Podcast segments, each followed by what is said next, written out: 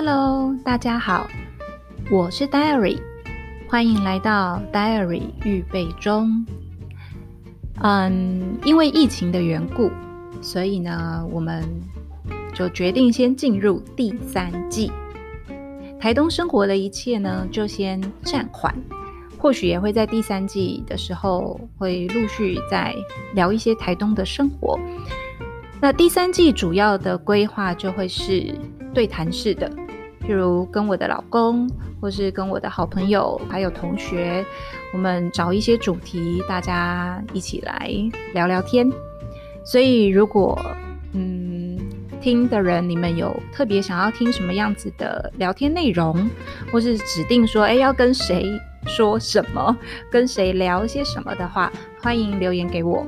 那也可以留在 Apple Podcast 的，呃，就是呃留言那个地方，那我就会知道说，哦，原来大家比较想要听什么样子的内容，所以大家准备来收听第三季的聊天吧。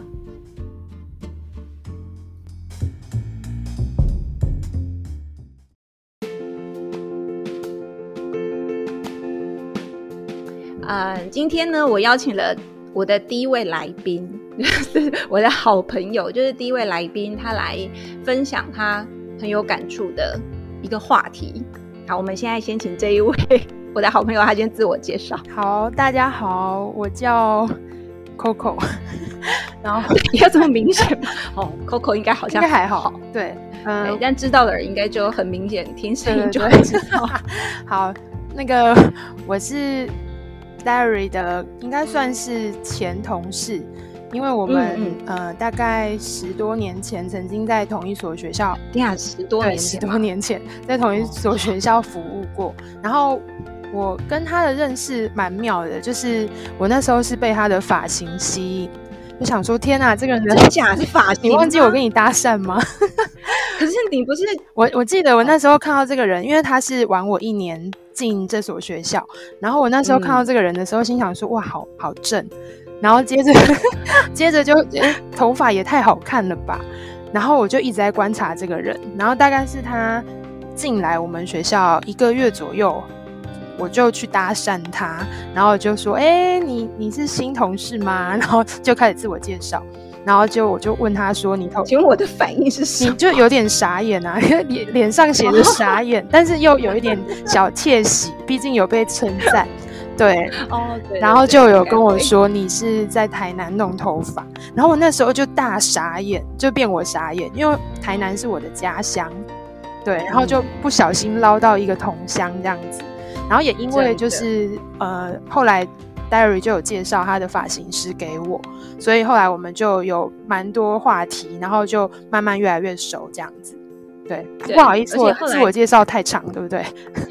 蛮 蛮详细，而且重点是因为我们有教同一个班呐、啊。哦，对对对对对，对吧？那时候你教二零八，我也教二零八，这么明显。对 对，反正你的你的学生就一定知道我在讲谁。对对对对，没错。嗯、好的，所以就其实如果在听的的的学生有一些，应该是马上就会知道你是谁。对，因为声音应该蛮好认的，非常好认。然后但但很可惜的就是，我后来的学生就没有办法，哎，等于就不认识你哦。对，因为我五年前五年前离开本来那所学校。对，不过还好啦，嗯、我们一起教过的学生应该算蛮多的，应该蛮多的。对，对，然后但是你要邀请他们来听吗？当然要啊！等一下，就是直接你录好之后，我就大分享啊，然后 take 所有人没听的就寄给他，就这边就马上被追杀他，你知道，寄到他私讯，叫他一定要点阅。对，因为原本这边就是只是我自己在胡言乱语，没关系的地方，就现在会邀请人，就是有我的部分这样。对，就会变成有来宾的粉丝。对对对，就像就像我刚刚也放了我老公的那个，跟我老公在那边连消尾的话，我相信他加入之后粉丝应该会暴增。我觉得应该不会了，因为我觉得他已经不再 不主流了，是不是？过气艺人。对啊，可能曾经觉得他美好的人都也都当爸妈哦，也是也是，对啊，就是大家都长大了啦。对，大家都过气了。好，那我们现在就是主要是要进入到是你主要讲的那个内容嘛，因为你有提到说你其实非常想要谈的东西就是宠物沟通。对。那其实你也有提到说会有接触到这个东西，是因为什么？哦，因为所以才会这么有感兴趣。应该是说我在。可能约莫这样算起来，你真的是年纪有点大。约是啊，约莫可能差不多七八年前吧。我看到另外一个同事，嗯嗯、那那个同事他自己是剧场的导演，然后他养了一只柴犬。那我是先看到他去做了宠物沟通之后啊，我就觉得、嗯、哇塞，超有趣的。然后我就去 follow 他做宠物沟通的那一个沟通师的粉丝专业。然后，进而自己也就萌生了想要预约宠物沟通的这个想法。那后来也，那你那个时候会有这个想法，原因是因为你觉得听了主人转述的内容很有趣，对，很真实，很很很好笑啦，说穿了很好笑。我分享一小段给大家听，就是那一只柴犬，它其实是一只女生，就是呃的狗狗这样子。然后它因为主人是剧场工作者嘛，所以它经常会跟着主人到剧场去排练啊，或是去呃，可能说不定客串。呃，对，后来也有客串。然后他在沟通的过程中，他就有提到说，主人问沟通师说，呃，为什么他常常会在剧场，然后自己追着自己的尾巴一直跑，一直转，就是一个可能主人会觉得很奇怪的动作。然后，嗯，我我们可能其他人看在眼里也会想说，他是不是呃不不开心啦，或者他在跟自己玩啊什么之类的。结果没想到那只狗它竟然回答说，因为我是女演员，所以我要保持身材。他是讲英文，你说，他说我要讲英文，对，哇，然后我心想说，妈屌丝啦，我我怎么讲英文？然后，然后。我那时候当下觉得很好笑，可是后来就是因为我呃在狗主人出国的某一段时间，我有帮忙养那只狗二十天，嗯、所以我后来跟那只狗也有变比较熟一点，然后就发现它确实很像是会说出这些话的狗。你说在那二十天当中，它真的会保持很节制它的饮食，对，然后然后很自律运动，我觉得它很自律，就是它不会。呃，很放纵自己，就它是一个有意识到自己身材有可能会走样的一只狗。那那那那那那一只狗是确定知道它的星座是什么吗？我不晓得它的星座哎，但是我觉得感觉就像处女座，很鲜明。对，然后我印象很深刻的是，我养它那二十天里面啊，它早上它一定要出门上厕所，嗯、所以如果我睡比较晚的时候，它会用很轻柔的声音。就不是那种放肆的大叫哦，它是，它是会小小声的，然后到你的床边，然后会手会搭上你的身体，就这样摸摸你，然后会嗯嗯嗯。这样子把你叫醒，然后哇，它其实很就很贴心，对，它很温柔，很贴心，所以其实跟它互动的过程中，然后再回头看它主人之前写宠物沟通的那个文章，我就觉得哇，宠物沟通师他其实有他厉害的地方。对，嗯、所以我自己也才会想要试试看，所以就不是不是造假的，呃，应该是说，我觉得在进行宠物沟通之前啊，其实沟通师也有在他自己的页面上先提醒大家，嗯、就是本来这种事情就是信者恒信，嗯、那如果你不相信这件事情的话，其实沟通师也说，请你就不要来预约。因为对他而言，嗯、他觉得他是利用他的能力去帮助他认为可能需要帮助的对象。可是如果你的心、嗯、你的心情是我不信，或是我只是想要来踢馆啊，或是我觉得你们都是在造假等等这种想法的话，那当然大家也不用互相浪费彼此的时间。对，所以我自己当然是我相信，然后我才会去尝试。嗯、那我尝试之后，我更加相信。对，所以我觉得这是一个未知的领域啦。那我也很尊重他是一个专业，专业。对，嗯，的确，因为这真的不是我们懂的。嗯，对。然后如果有懂的人可以来帮我们解谜、翻译。对，对，我觉得这应该是蛮蛮珍贵的。其实他后来也有开课程，就是如果说你对这方面有兴趣，你也想要成为宠物沟通师的话，那个原本我们去找的那位沟通师，他其实有在开课程，你可以去学。对，只是说，呃，这好像也需要讲求一些天分，就是对啊，也不见得每个人都可以读懂，而且应该这个应该有点难吧？嗯、就是我觉得这个就是未、就是、就是未知的神秘的力量的一种啊。嗯，对，就是因为这种感感觉，如果你没有某一些特长或是体质。哎，对对对对，像这种东西可能就不是那么适合，或者是说你学了，你也不见得能够抓到那个精髓。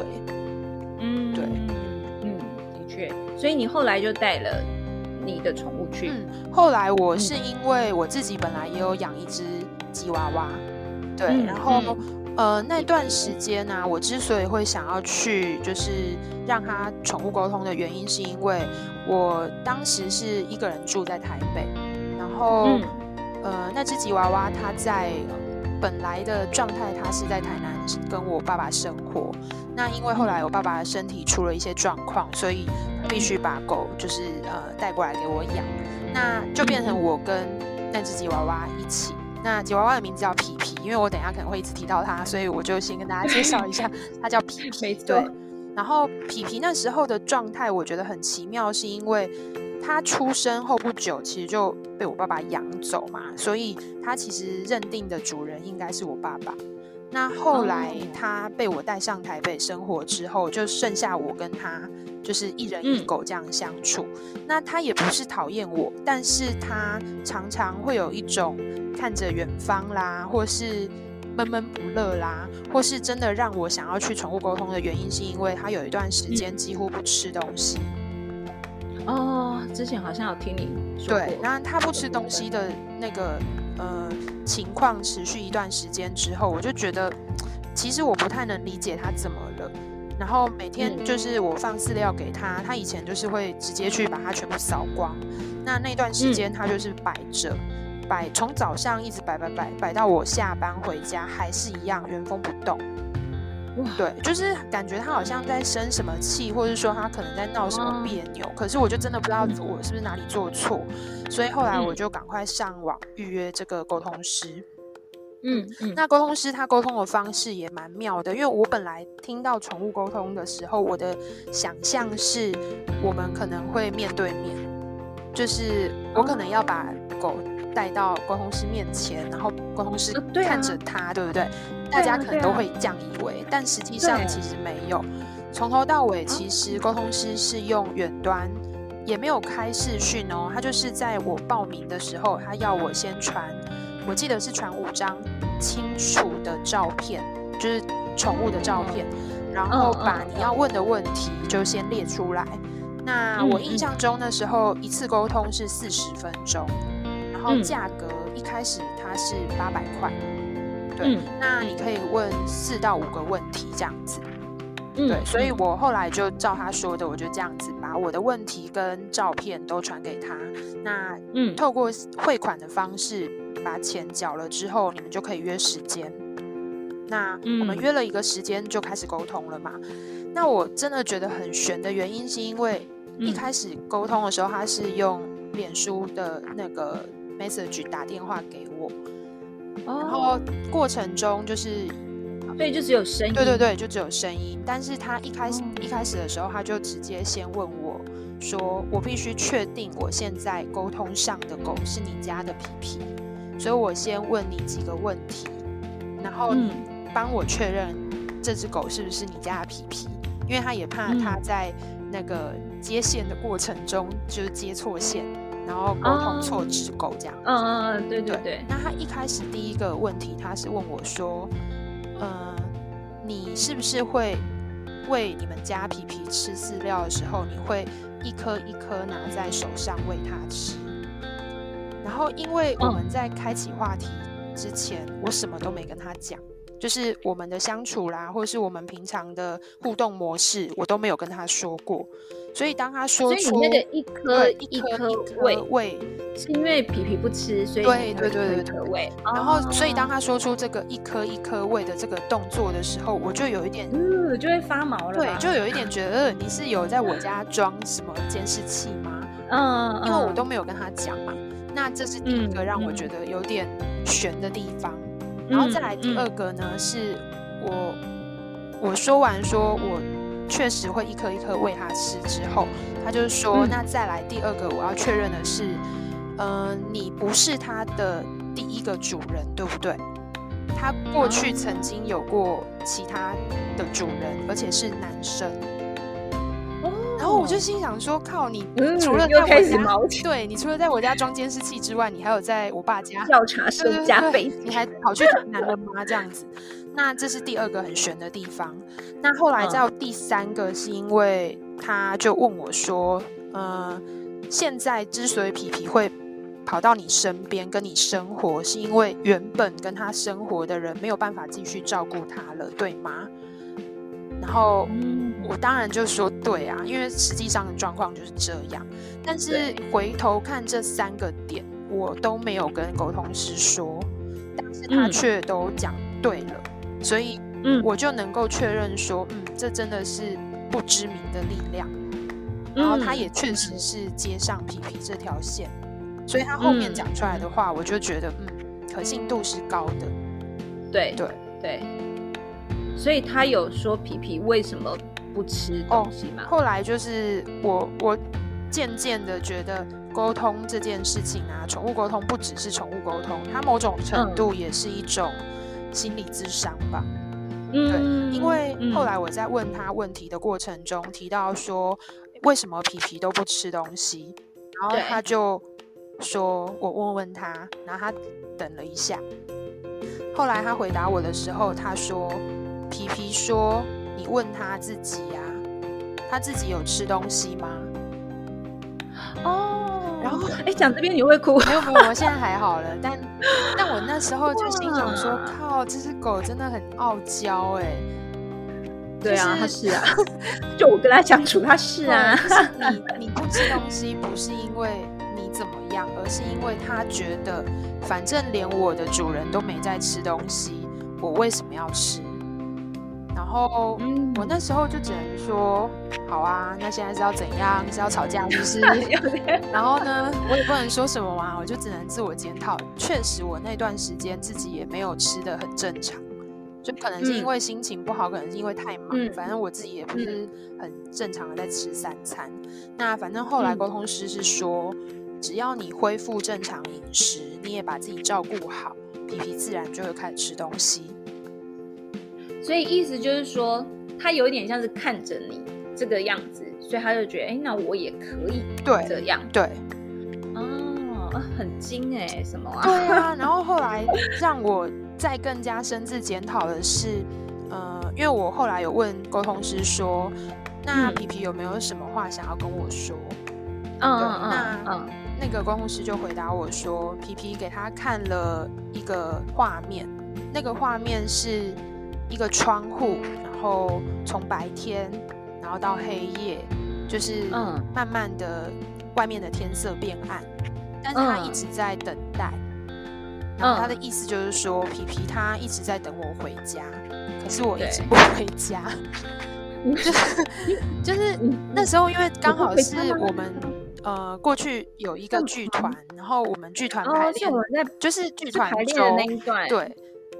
那啊，公演对对对对对，那那时候几乎每天十点十一点才会到家，对对，因为排完都已经九点。对，然后对于皮皮来说，他就会呈现一种一直在等我回家的状态，所以他就跟沟通师说叫我早点回家。然后我就觉得，对不起啦，因为对他来说，宠物当家演的是一样的。对，因为对他来说，我是他唯一的主人嘛，就是在台北生活的时候，我是他唯一的家人。然后，但我又很早出晚归，所以他就一直在等我。哦。然后，沟通师有提醒说，呃，相处的品质很重要。他说你回家之后啊，应该所有东西先放下，然后先抱抱他，然后让他知道你很爱他，不然他其实是很想念爸爸。哦，他没有办法理解为什么爸爸现在不能跟他天天见面。对，所以他其实是很希望，因为他最后有给沟通师看一个画面，就是呃，这个画面里面有一个男人抱着他，然后我站在他旁边，就是不行，这个我会哭。对啊，就其实那时候我沟通到后半的时候，其实我就是一直在大哭，因为就对我来说。他想的跟我想的其实是差不多的，就是我也很怀念那样的画面，但是在那个状态是没有办法。对，怎么办？怎么办？我们不是要走那个搞笑路线？对，这边可以剪掉。接下来我们现在的废话时间可以先剪掉。那好，所以等于皮皮所有的行为模式都反映了你的状态。嗯，可以这样说。所以后来就只能从你那边调整，对啊，然后他就他就他就开始吃东西了。哦，所以我觉得有时候我们向外寻求某些答案啊，但是沟通师提供的可能是某些自行的建议。嗯、对，那如果我们自己没有调整的话，不管我买再多。好的饲料啊，或者是贵的饲料啊，它其实不吃就是不吃，因为它就是眼看着你在折磨你自己，那它舍不得你在折磨你自己，所以对，就有没有很悬？我自己是很觉得就是很有帮助啦，对那时候的我来说，对，而且真的。养狗真的很幸福哎、欸，就是、就是有一个 有一个生命在爱着你呀、啊，而且那个生命它是无条件的爱着你。因为其实最后的快结束的时候，沟通师有说你可以再问一个问题，那我就问沟通师说：“嗯、那皮皮有没有想要跟我说什么感人的话、啊，或是知道的、嗯、自己自以为自己想要就是耍点感性这样子？”结果皮皮就说：“嗯、你叫他乖一点啊。”怎样乖？就是 不好好吃饭，不好好早点回家。然后沟通师的意思是说，皮皮觉得自己是妈妈。哦，是吗？嗯、但是沟通师并没有发现皮皮其实是公狗。嗯嗯嗯，对啊对啊，就是皮皮不是公的。对，但是意思其实就是他，因为在他印象中，我爸就是家里的男主人，然后我可能就是他们两个的小孩吧，我也不知道啦。所以他觉得他也是，他有照顾我的，对对，他一直觉得他有照顾我的责任，哦、然后他是替我爸爸在台北照顾我这样子。哇，所以所以那个时候你看皮皮那么凶，其实他对人，对啊对啊，他他对所有人都很凶。对对对对对，对，然后我的意思就是说，他如果把你当做是就是晚一辈，他其实在保护我啊。对，对，然后我我要讲的是，他后来不是我们不是在台南，我们在 Baking 那边的时候，新宝不是有那个靠近他跟抱他，他就不敢对新宝，不会凶新宝。我记得那个时候的反应，然后我想说他是不是把他当孙子，有可能对，因为他年龄很大呀，他现在其实已经接近人类的八十几岁啦，对啊，就是阿妈的状态，对，等于。他新宝那时候是一岁多两岁嘛，都有跟他，所以就是孙子的概念没错啦。对耶，难怪他会对他百般嗯包容，对对，真的 对新宝的无理，摸他拉他耳朵，对，然后反而都皮皮在发抖，对皮皮很害怕，皮皮可能想说可以不要再一直弄我了吗？我忍住不咬你。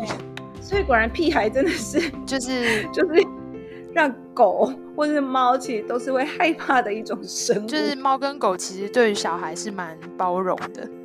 对，有有有，我觉得如果是用这样子的角度来思考，的确，嗯嗯，对，哦，好，所以这个就是第一次你带带宠物去沟通，对，哎，不对，去沟通，应该是说第一次进行宠物，第一次进行的部分。